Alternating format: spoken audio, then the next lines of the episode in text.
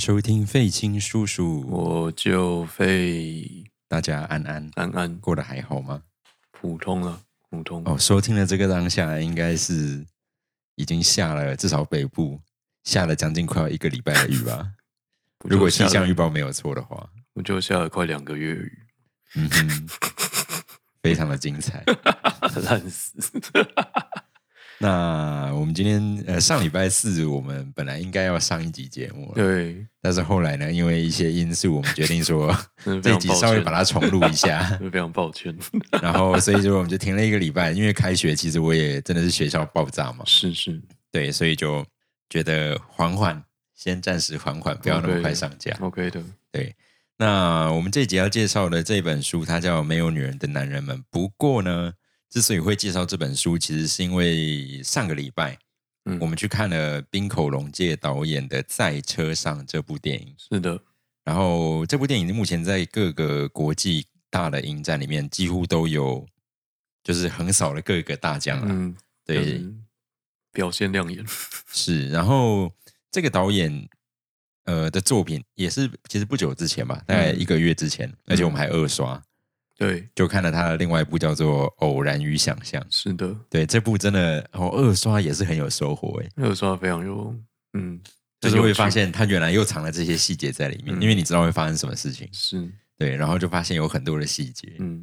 然后非常推荐这两部，大家都应该要去看一下。，Yep，对，那呃，当然对我来说，可能比较平易近人的是《偶然与想象》吧，应该是吧？理论上是啊、理论上是，是。那趁它还没有，如果还没有下他还在线上。下线的话，嗯对，目前看起来都还在，对，就是撑了应该快两个月吧。应。该可以撑到二二八连假吧。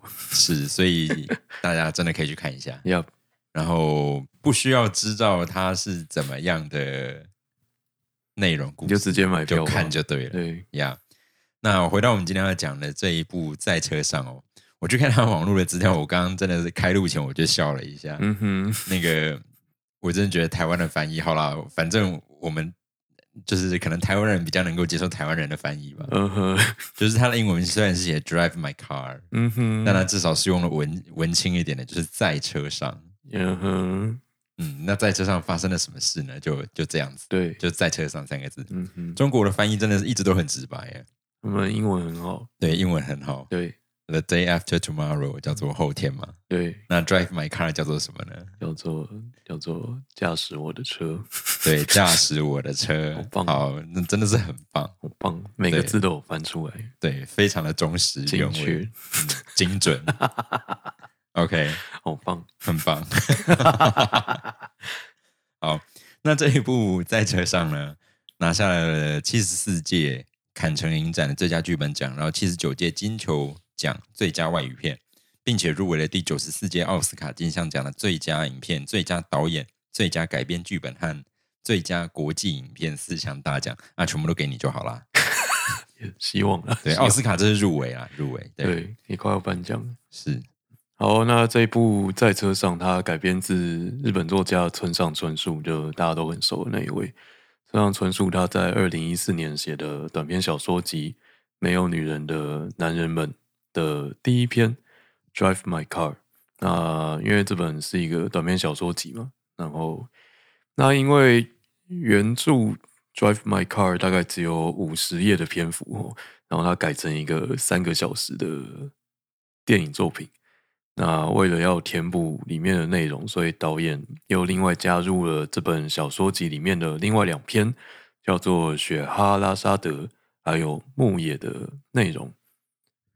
那除了村上春树的小说文本之外呢，电影里面还大量的用了在这个小说里面所提到的一个俄国剧作家契诃夫的作品，叫做《凡尼亚舅舅》。那在导演跟编剧的精心安排之下呢，让没有女人的男人们还有凡尼亚舅舅这两部作品可以跨越时间，因为一个是一八九七年的剧本，一个是二零一四年的短篇小说，另外也跨越了国度，一个在俄罗斯，一个在日本，让这两部作品在这一部二零二一年的三个小时的电影里面彼此对话交流。融合这样子，不过说到这个融合哦，嗯，这这部电影里面绝对不是只有什么俄罗斯跟日本融合这么简单而已。对啊搞得很大呢，他搞得非常大，是他的那个很有野心。那个就是里面演戏的部分舞台剧，对。然后他的那个语言，我真的觉得很惊人。对，他用了中文、中日文、好像有韩文。没有。有韩文吗？有有诶有有韩文有韩国人对然后手语。呀，呀，嗯，然后还有一个类似菲律宾话的东西。我们基本呃就不认识啊，对不所以说基本上就好。对，大概大概是这样。蛮。惊人的。对，那就像西岛秀俊他在里面所饰演的导演家福，他在剧里面所说的话，还有他所做的一些行动，因为他里面要拍呃要上呃要要演一部凡尼亚舅舅，反正他们就是要演凡尼亚舅舅这样子。那他们排练的方式就是透过彻底的去阅读文本，去寻找，然后去感受角色他想要透过剧本诉说的某一个东西。那演员们在接收到角色想要诉说的东西之后呢，演员再做出反应，用自己的方式投射出来，让投射出来的情绪渲染给观众。那我觉得在这部作品里面，观众可以非常清楚的看到这样的一段过程，那可以在电影院里面度过一段非常美好的魔幻时刻。总之，我觉得电影电影很好看。是呃，我们可以稍微解释一下，就是虽然这部片名叫做《在车上》，对也的确它有非常多的在车上的镜头。对啊，就是大概有一半的时间都在车上。是，不过男主角啊，他本身其实就是在剧中是扮演一个导演，嗯，对，然后演员了，兼演员导演导演兼演员对对。然后他在这个电影里面是要来排练这一部舞台剧，叫《凡尼亚舅舅》。没错。对，我们稍微这样明确的讲一下，让大家知道说我们在说什么。好好对的，好的。那因为我是先看书再去看电影，所以会就是对于导演如何安排书中情节到电影里面的这个部分感到非常的惊叹。这样子，而且你是连那个凡尼亚舅舅的剧本都有看我，想说，我就是先看一下。对，嗯哼，好哦、那因为演武没有先看书，他直接去看电影。那你觉得直接看电影还行吗？呃，老实说，当下嗯因为这部电影，如果大家没有查资料，可能不会注意到，它整部电影的片长两个小时有五十九分，对我有先偷看，就是它的长度，它的长度着我觉得实有点惊人，着实惊人。真的是很惊人。然后呃，如果没有看书的话，嗯，老实说，如果不常看这样的电影，会觉得有一点太长。是哦，嗯。嗯，稍微会，因为很多过程当中，像水方等一下就会提到，其实他会知道说，哎，他什么地方穿插了哪一个作品，穿插了哪一个作品，他怎么样融合的，嗯，你就会非常的惊叹这个过程。嗯。但是对我来说，我就不会知道这个，嗯嗯，然后有的时候就会觉得某些过程有一点太长，哦，对我来说偶尔会这样。到底是谁的错呢？就是呃对啊，我就没有看书啊。没有说到底就是让你感到太长的部分，到底是村上春树的小说原作，还是契诃夫的部分 是有一点难以形容、欸。OK OK，，对啊，所以你在电影院里面有感到度日如年的感觉吗？三个小时是不至于，哦，就是因为里面的演员，不论是他的肢体表情，然后以及、当然他的内容，该感人的还是都有，是是，是就是是不会到度日如年。好的，对，但是就是真的，你不要喝太多东西。真的不行，因为真的不行真的有三个小时，对，很久。好哦。那另外一方面，因为演武平常也不会特别去看这个小说改编的文艺片嘛，这应该叫文艺片吧？我觉得这是于文艺片这，应该就是个文艺片。是好哦，整体看下来，你会推荐给不看文艺片的朋友吗？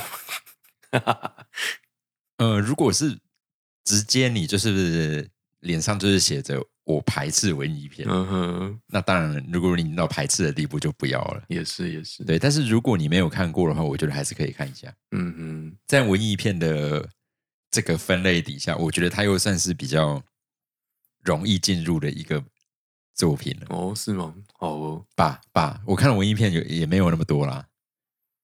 不过如果跟《偶然与想象》比的话，应该会先推《偶然与想象》。是是是 偶然与想象算文艺片吗？这样还不算文艺片吗？好了，因为我觉得偶然与想象的剧情其实蛮蛮曲折离奇的东西曲折蛮多的，离奇吗？不就是很一般般的，就是庶民生活？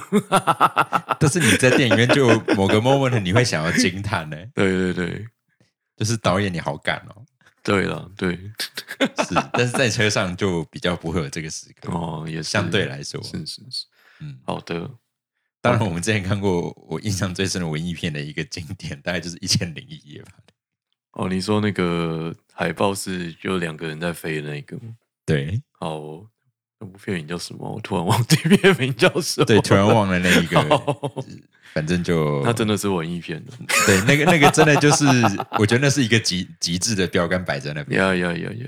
对，所以我说跟这种等级比起来的话，嗯，那在车上啊应该还算是容易进入的。对对对对，所以你知道我的量尺在哪里？哦，原来有那个厉害的高标在 那边啊！但是那个反而不会让我觉得很无聊，哦因为它画面真的美到，啊，是是，对，真的每一幕都是每一幕都可以截图当桌布。OK OK，好的，我们会去查一下那个片名叫什么，因为我真的忘记了。哦真的就真的就叫千日千夜。哦，就是这一部《千日千夜》，海报是两个一男一女在飞，是，然后整部几乎没有对话嘛。如果有有有，记错它有对话，就是没那么多。每一幕都有一个独白嘛。哦，对啊，就是呃独白为主吧。对对对然后剧中在真的在演的人很少有说话的时候，对，然后说话都蛮莫名其妙，对，非常的莫名其妙。但是还是很好看、就对对我来讲，文艺片 就是我平常没有什么看文艺片的，嗯我看了头几部，居然直接从这个下去，你知道吗觉得不？错啊，很有那个震撼教育感。这这完这个这个完全才叫做震撼教育 所以在车上我就觉得，嗯，哦，还算是蛮有剧情的文艺片了、哦对，没事也可以，就是去班上自习的时候可以播给同学看。你说千日千夜，对啊，，哇哦，反正反正每个都短短。好 hardcore，哦 OK，好，所以如果你还没有看这部在车上电影的话，如果你想要看的话，我个人还是会推荐你可以先看一下原著，因为毕竟才五十页，好吗？才五十页，而且又是村上春树，他的文字很容易懂。那如果你看了原著再去看电影的话，你可以感受到导演跟编剧厉害的地方。那如果你觉得情况 OK 的话，你可以先了解一下凡尼亚舅舅在讲什么，你可以 Google 一下他的剧情大纲，也会有所帮助。那不过当然你也可以直接买票去看，这样也是 OK 的，你也是可以体会到电影厉害的地方。好，那接下来的时间我们就会跟大家稍微介绍一下这本书《没有女人的男人们》，然后在电影里面所用到的三篇内容。对，所以我们今天诶这集稍微比较特别，就我们不像以前是做整个书，可能每个章节会介绍一下。我们今天的重点其实是会变成有点像是跟电影去做一个结合，对，然后推给大家这样子。嗯，那我们就让水方来介绍一下电影所用的这三个篇章。好哦，那如果你就是不想被暴雷的话，你就先按暂停。好，那我们就先讲这部片的主轴，就是 Drive My Car 这一篇。Drive My Car 这一篇，它总共有呃四个主要角色，最重要的主要角色有四个这样子。第一位就是加福优介，加福先生。加福先生他在小说里面，他的职业是舞台剧演员这样子，他主业是演员。那他在书里面呢，他刚好要去演凡尼亚舅舅这一部作品，那他要演出的就是凡尼亚舅舅这个主要角色。他在平常就是会一边开车，一边开车，然后用车子里面的那个放录音带的机器，跟着他的太太加福音，加福音他会帮他录录音带，就是录其他角色的台词，让他对戏这样子。然后因为他会一边开车一边练习台词嘛，所以他就就是不小心就车祸了。我怎么看那个电影里面这个片段，我每次看都觉得惊悚哎。我个人可以理解，因为我会一边开一边骑车，一边就是练练账或者是想事情之类的。嗯我有发现我在骑车的时候，如果试着唱歌，我的骑车的注意力会比较低，对，所以我其实不敢做会非常的低。这样不行，水房这样不行，这样不可以。OK OK，我再再研究再研究。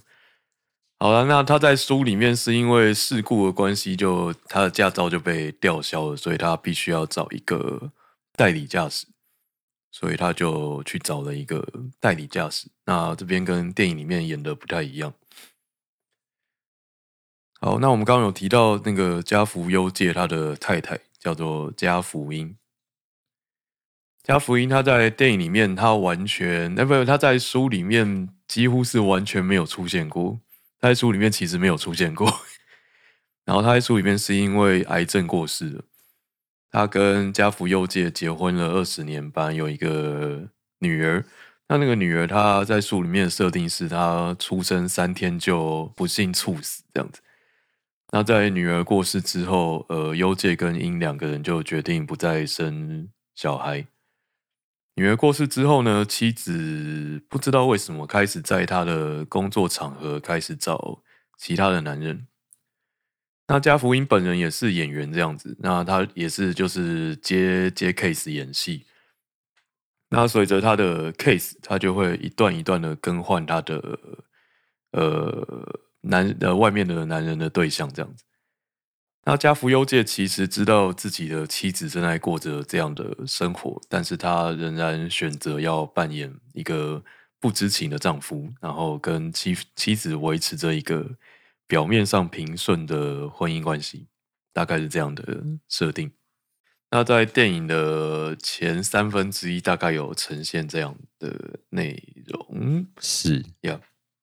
那如果你去看电影的话，你会你会看到那一幕，就是那个呃，加福优介他接了一个案子，要飞到好像是海参崴吧，他要去参加那边的戏剧节，然后因为班机延误，所以他没有搭上原本应该要搭的那个飞机。回到家里，发现妻子正在跟另外一个男人就是发生性行为，这样子。嗯然后，他就一个人到了那个机场旅馆去住，然后假装他已经到了海参崴。嗯哼，对，有这一段吧？有，对，我觉得就是在戏里面，他可以更明明确的呈现出，就是作为一个演员这样子，作为一个演员，就你会不知道他日常生活到底是在演戏还是真的。就是作为一个电影演员当中的演员，还有，对了，对对对，对没有错，对。日常生活就不知道，就是真实世界上的演员。是对，就是他们的，呃，就是你不知道他们演戏的界限到底在哪里，一个很有趣的状态。演戏是工作，然后也随时可以运用在生活呀、上。真的是蛮酷的。好，那我们刚刚提到那个家福优介在书里面，因为那个驾照被吊销，所以他要找一个代理驾驶。那这位代理驾驶就是在电影里面一样很重要的这位角色——福利美沙纪小姐。那这个美沙纪小姐她是北海道人，那你可以看到她在电影里面无时无刻都呈现一个啊，应该是说所有你看到的时刻，他都呈现一个没有表情的样子。然后就是很明显有一道墙隔着外界，没错，没错，跟书里面呈现的差不多。因为一开始那个家福优介并不相信，就是其他开车的人类，对他，就是他没有办法相信其他人的开车技术。那电影里面也有忠实的呈现出，美沙基第一次开车就成功的说服优介，让他让他帮他开车这样子。对我觉得这一段也是呈现的蛮不错的。那电影里面，他就在一段一段，就是在他的过程之中，慢慢揭晓他们两个人各自背后的故事，这样子。就是在车上。对，就是在车上的部呀分。好，最后一位就是高龟根史。高龟根史，高龟根史是他加福音最后的外遇对象。在书里面呢，那个加福优介他因为某个偶然认识了高贵先生，他就扮演着不知情的妻子过世的丈夫，去接近高龟，想要知道妻子究竟为什么会被高龟吸引。那在接近高龟的过程之中呢，他慢慢觉得自己似乎没有办法理解他的太太最重要的某个部部分，所以在书里面他就开始讨论说，呃，究竟一个人有没有可能去了解另外一个人的全部这样子？他们就开始进行了这个话题的讨论。电影的最后会在，嗯，就是他们因为某个原因，他们就是从广岛出发，开始开车开到北海道这样子。开到北海道，然后他们呃，美沙纪跟家福有一段对话。美沙纪就跟家福说：“不管就是你的太呃，你为什么没有办法接受这些全部都是构成你太太的部分吗？”就不管你的太太会会会编剧，然后她在外面有别的男人，但是她同时也深深爱着你，你难道没有办法接受这些全部都是组成你太太的部分吗？那最后那个最后究竟那个家福优介怎么想？那你可以去看一下电影，对，因为书里面没有告诉你，对，就是电影还算是比较有完整的一些交代在里面。呃，也没有到很完整啊。电影就是有帮他做一个，有帮他下一个结论了，有帮他下一个结论。另外，他书里面有一句很重要的台词，这样子，因为那个家福优介就是深受，就是他没有办法理解妻子的全部这件事情所苦恼。那高贵就跟他说：“如果你希望能够真正的看清别人的话，你只能够笔直的凝视自己的内心。”诚实的跟自己相处，那这段话也让他呃在那片雪地里面，呃真实的去面对自己对妻子的感情，让他能够呃放下一切，然后重新出发，这样子，就是在电影的最后有做一个蛮，我个人觉得还蛮感人的收尾。那这个是电影的收尾的部分哦。那书里面它是怎么收尾的呢？书里面它就是它就是呈现一个，因为他就是在车上排练《凡尼亚舅舅》，然后一边排练一边跟那个美沙纪聊天，然后聊到你在电影里面知道的那些东西，最后他做了一个结论，他就是说我们其实都在演戏。然后在演戏的过程中呢，你就是会先脱离自己这个角色，去成为另外一个人。然后你演完另外一个人之后，会再回来自己。那回来到原本自己的时候呢，你其实已经不是原来的自己了。他做了这样一个结论。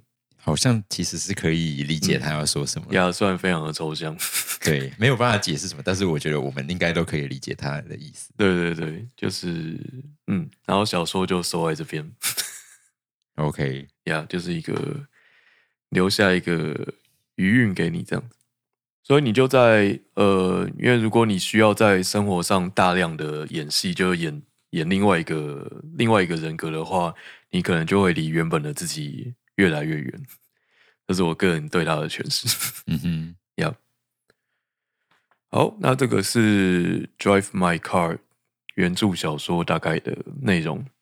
那在电影里面，另外一条就是超重要的主线，就是凡尼亚舅舅。对，是这个剧本的部分，对这个剧本的部分。那因为在电影，它就有忠实的呈现整个排练过程，要从那个试演员试镜到最后那个。在舞台上的演出。是，而且不只是排练过程，因为刚刚提到说他在车上会放那个他妻子录给他的卡带，然后他就在车上排练，所以你会在电影中其实一直听到剧本当中的文字，没错。然后导演又很安排了一些巧思，嗯，厉害的巧思，对，让那个明明只是剧本的对话，嗯，但你会发现他其实正在影射一些现实，对他正在影射就是。家福优介正在碰到的现实 是，但他其实只是在讲剧本的，对他其实是在念契诃夫的剧本，是很恐怖。编剧非常用心。好，那我们在这边帮大家简介一下《凡尼亚舅舅》这一部剧作在干嘛。那他这部剧作的剧情是，那就是在一个俄罗斯的农庄，这个农庄有一个退休啊，这个农庄的主人是一个退休教授。那有一天，这个退休教授呢，他带着他年轻貌美的第二任妻子伊莲娜回到农庄。那伊莲娜回到农庄这一件事情呢，激起了农庄管理人凡尼亚舅舅，还有一位医生阿斯托夫。他们内心的涟漪，就是他们两个人就是好像同时爱上了这位伊莲娜。那另外呢，这个伊伊啊，凡尼亚舅舅，他就是二十五年来一直为这位退休教授经营他的农庄，也把自己的青春跟理想寄托在这位退休教授身上。但最后他发现，就是教授不过是一个自私自利的庸才。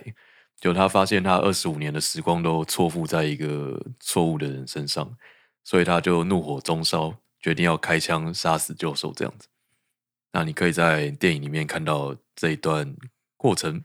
那我们刚刚有提到它，因为它原本是一个俄罗斯的俄文剧作嘛，那它在电影里面改成改编成一个以多语演出的形态，包含了日文、中文、韩文、菲律宾话，还有。手语的部分，烟雾觉得排练过程看起来怎么样？就很困难，很神秘。我也觉得蛮困难。对，这个困难点就是大家听众朋友可以想一下，这些演员在排练的时候啊，他们手上拿到的剧本是各自自己的母语的那个剧本，应该是吧？应该是。然后，然后在演出的时候，所有人都是用自己的母语在讲你的台词。嗯。所以他并没有呃，当然你说台下的观众要怎么办？在现场好像他们是会有翻译的，有那个投影，对对，有投影的字幕，所以那个字幕上面会有各种语言，对，然后你就会知道说他现在在讲的是什么。对，但是对演员来说，演员演戏的时候不会看字幕，所以他听到的其实都是不认识的语言。Yeah，不过好像他们排练的非常非常的久，这样就久到他们有点厌世。是，所以我觉得他们可能会。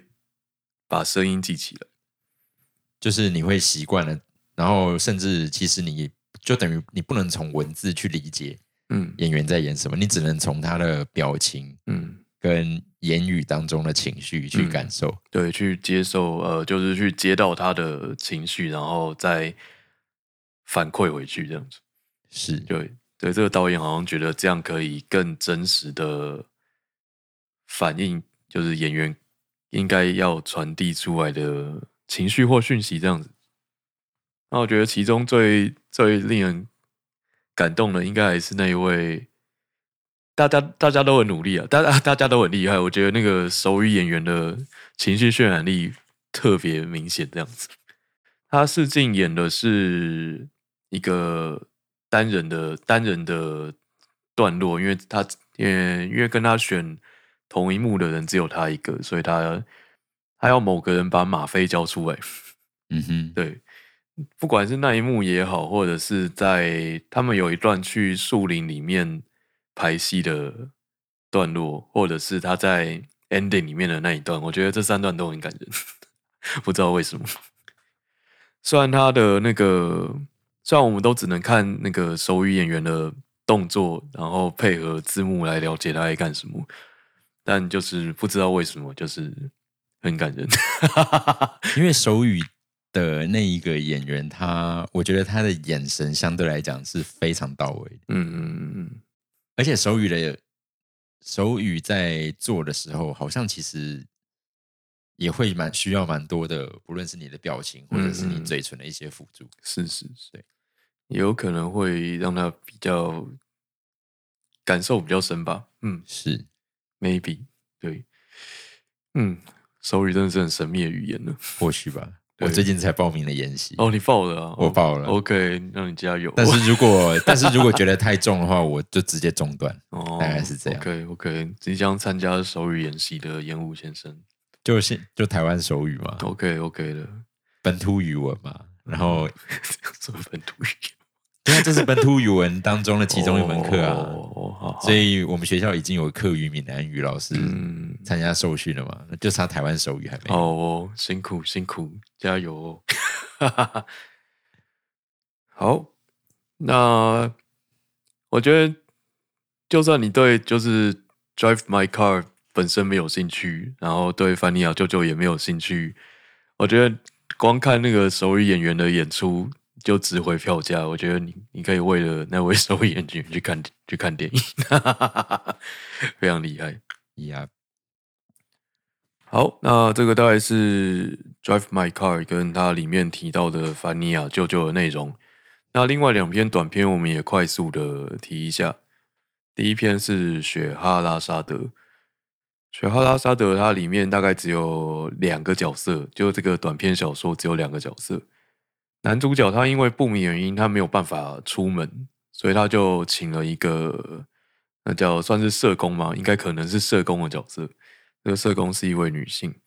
那这位女社工她负责每个礼拜帮男主角采买生活用品，她就会送生活用品到他家。那到他家之后呢，这两位就发展出一种呃仪式性的关系，他们就会进行呃性行为。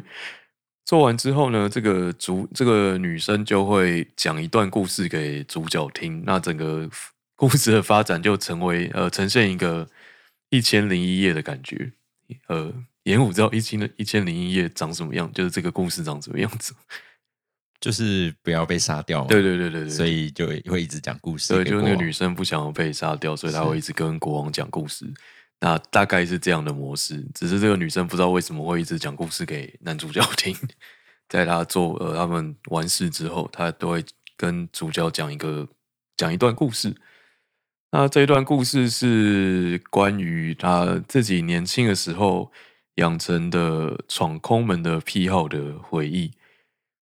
他因为暗恋班上的一个男生，那他没有办法跟那个男生告白，所以他选择。就是翘课去那个男生家里面，对，然后躺在那个男生的床上啊，或者是那个观察一下他的房间。那在做完这个这些事情之后，他会跟那个男生自己跟那个男生的房间交换信物，这样大概是这样的一个神秘的故事。那除了闯空门之外，还有一个。这个女主角她好像记得自己的前世，她说她的前世是一条巴木曼这样子。那你如果想要知道关于巴木曼更多的内容，你可以去看电影。嗯哼，对。那电影里面非常巧妙的把这两段故事放进了电影内容。那另外一篇是牧野，牧野，木头的木，野外的野，牧野。牧野这个短片里面，它的主角就叫牧野这样。牧野他本来是一个呃，就是那个运动鞋厂商的业务。那他某一天，因为他都在日本呃各地去卖鞋子嘛，所以他不太常待在家。那有一天，他突然呃，就是可能不按照行程回到家之后，他发现他的妻子跟同事就是在在家外遇这样子，对。那他发现妻子外遇之后，他就辞掉工作，跟太太离婚，开了一间叫做牧野的酒吧。那他在那个酒吧认识了一个神秘的客人，大概是这样的小说，大概是这样的内容。那他用了前半段，就是在家抓抓到妻子外遇的部分，放进了电影里面。好，那这三篇就是电影他所引用的。内容啊，在车上这部电影，它融合了这三篇短篇小说，再加入了契诃夫的《凡尼亚舅舅》的文本。那除此之外，有这四篇文本之后呢？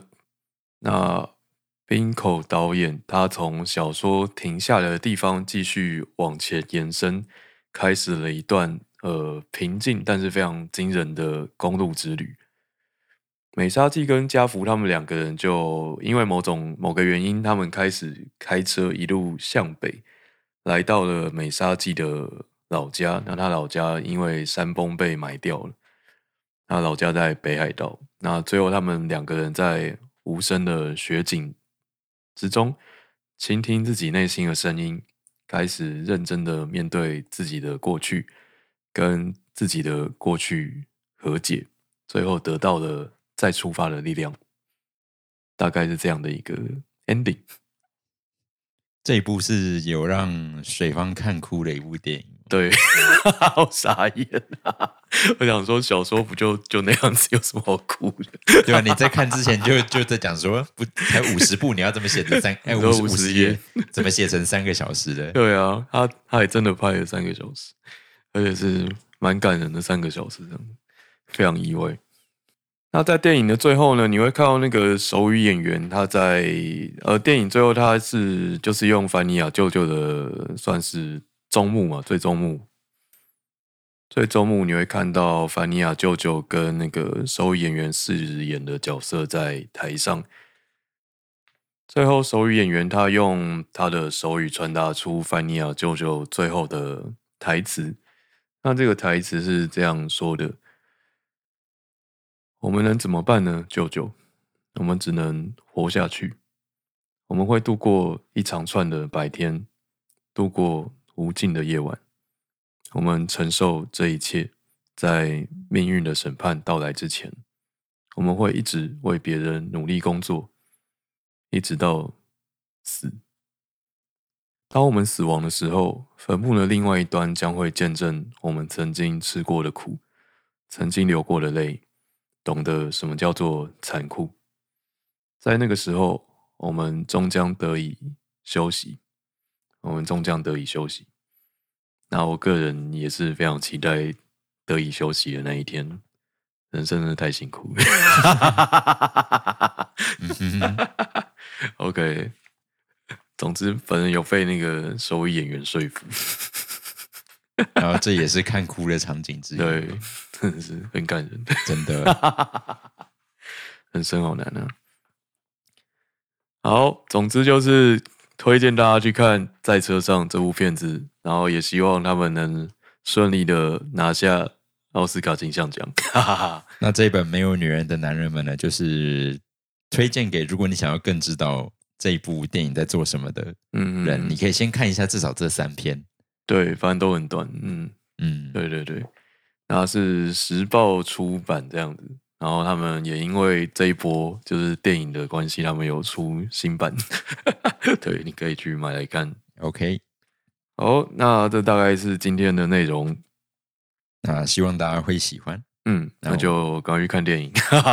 好的，那我们就期待下次再见，好，感谢你的收听，拜拜。拜拜。